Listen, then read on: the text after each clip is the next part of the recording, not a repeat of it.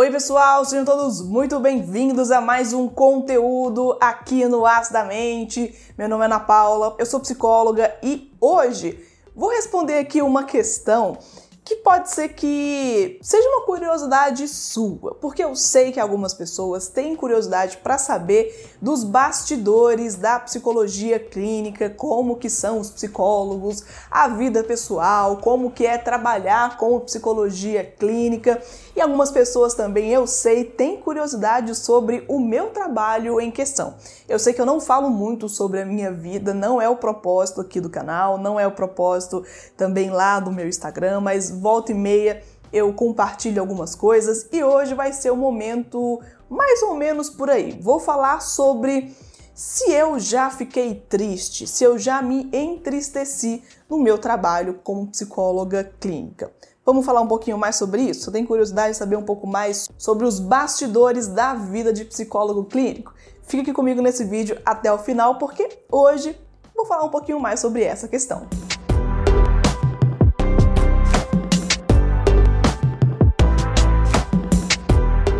E aí, bonito, e aí, bonita, já começando aqui com um pedido também, se inscreve no canal se você não está inscrito. Por quê? Porque aqui a gente fala de psicologia, aqui nós falamos sobre questões de relacionamento, saúde mental, desenvolvimento pessoal, tiramos dúvidas também e tentamos falar de forma mais facilitada sobre questões da mente que nem sempre são informações que são de fácil acesso para outras pessoas. Apoia aqui o conteúdo do canal, se inscreve, deixa o like, que me ajuda demais e ó, deixa o joinha aqui para você porque eu fico super feliz de verdade com isso.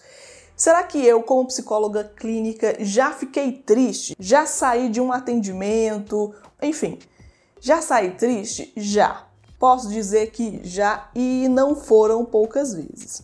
Algumas pessoas têm essa noção um tanto torta de que psicólogos são extremamente frios, de que não se importam com a vida dos pacientes, de que só estão interessados somente no dinheiro e que nós somos mercenários e que nós não abraçamos os pacientes ou não temos amizade com os pacientes, não namoramos pacientes, clientes, porque a gente não liga, não tem afeto à pessoa. Gente, isso é um equívoco. Esse pensamento é um pensamento totalmente enviesado, preconceituoso e coberto de falta de informação ou coberto de raiva também por alguma questão. Eu já me senti triste sim, porque eu sou um ser humano e quando eu me deparo com situações tristes, é muito difícil que eu não fique abalada por aquilo. Isso não quer dizer que o meu sentimento como psicóloga não seja bem-vindo. Isso faz parte de um processo terapêutico também, porque você não está falando com um robô, você não está falando com um bot ali no celular e recebendo respostas automáticas. Tem uma outra pessoa do outro lado e eu, como psicóloga, faço de um tudo para que esse sentimento, essas emoções que eu tenho, elas não atrapalhem a minha atuação técnica, porque eu sei que os meus pacientes, quem me contrata, não está afim de ficar ouvindo as minhas lamúrias no meu atendimento, não está afim de querer saber da minha vida pessoal, porque tem muita coisa na vida dele ou dela já atribulada e as minhas questões não vão ser bem-vindas naquilo. Eu também nem me sinto confortável de falar sobre essas questões que não são de fato o objetivo do meu trabalho. Embora isso aconteça, embora eu não possa impedir que isso aconteça, embora também não seja na ponta um problema que eu me emocione, que eu me abale, que eu fique triste com uma questão de um paciente com um cliente também, não é uma questão que eu tenha que fingir que não aconteceu. Eu não preciso ter vergonha disso e eu preciso de trabalhar em cima disso, preciso ter cuidado com isso também. Então eu sempre levo para minha terapia pessoal, o que aconteceu na sessão que me chamou a atenção, o que, que me fez ficar triste, o que eu senti de fato e tento elaborar esse sentimento para que na próxima sessão, ou talvez até na próxima vez que algo parecido acontecer, para que eu não corra também esse risco de confundir muito as coisas e atrapalhar a própria experiência do paciente, do cliente que está ali contratando o meu trabalho.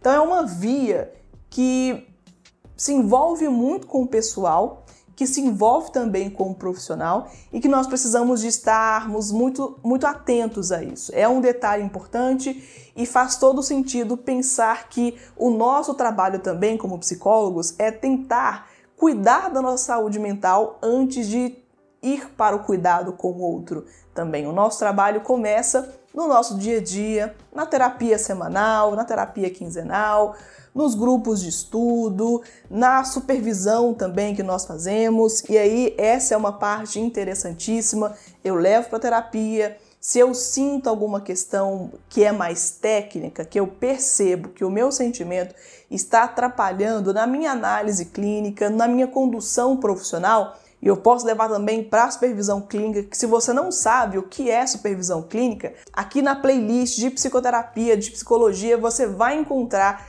a explicação. Tem um vídeo sozinho aqui no canal falando sobre esse processo, que também é muito importante para a formação de psicólogos clínicos. Vai lá para você ver depois, que é muito interessante. Mas eu levo para a supervisão clínica também e tento blindar esse meu sentimento para não atrapalhar o meu trabalho. Então, sim, eu já fiquei triste. Se eu já chorei com um paciente em uma sessão, isso nunca aconteceu. Mas isso nunca aconteceu não porque eu não quis ou porque, sei lá, não me permiti. É, de fato, seria uma situação um tanto diferente para mim, não vou dizer constrangedora, mas seria uma novidade que talvez não muito confortável para mim mas nunca aconteceu, nunca calhou de acontecer. O que também não quer dizer que depois da sessão isso não fique ressoando para mim. É, que eu me preocupe, que eu deseje o bem para a pessoa, que aquela dor passe. Isso não quer dizer que depois a angústia também não pode bater, porque todos os dias trabalhar com pessoas que estão em sofrimento, que estão enlutadas, que estão doentes, psicologicamente falando, não é super agradável, embora seja o meu trabalho, não é super agradável todo o tempo.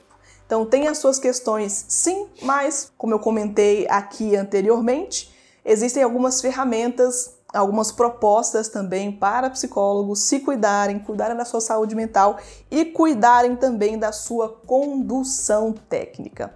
Mas, gente, eu tô bem, tá? Não é uma questão de risco, não precisem se preocupar com a saúde mental de psicólogos, é um trabalho que demanda cuidado, é um trabalho que demanda estudo, dedicação, mas só frisando aqui mais uma vez, não é porque nós transparecemos uma tranquilidade no atendimento que nós não estamos ligando para o que está acontecendo. Não é porque nós parecemos muito calmos, muito relaxados, que nós não estamos preocupados ou que nós não estejamos ali conectados, que nós não somos empáticos com a situação. Essa é uma leitura muito rasa, superficial, sem informação, enfim. Então, esteja atento a essas questões. Se você for psicólogo ou psicóloga, procure ajuda. Se você está desassistido de acompanhamento clínico, se cuida e se você for paciente, cliente também, não precisa ficar com medo de compartilhar coisas porque você acha que vai deixar o seu psicólogo, a sua psicóloga triste. Não precisa se preocupar com isso, a terapia é para isso e é por isso também que nós precisamos nos cuidar para oferecer um trabalho de qualidade para as pessoas que nos procuram, sejam em atendimentos individuais, em grupo, pagos a preço social ou gratuitos independente de qual seja esse enquadre.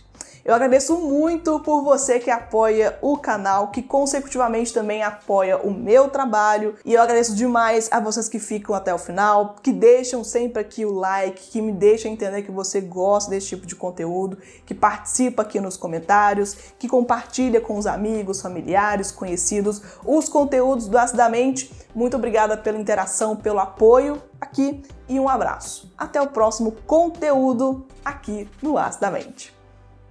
Tchau, pessoal!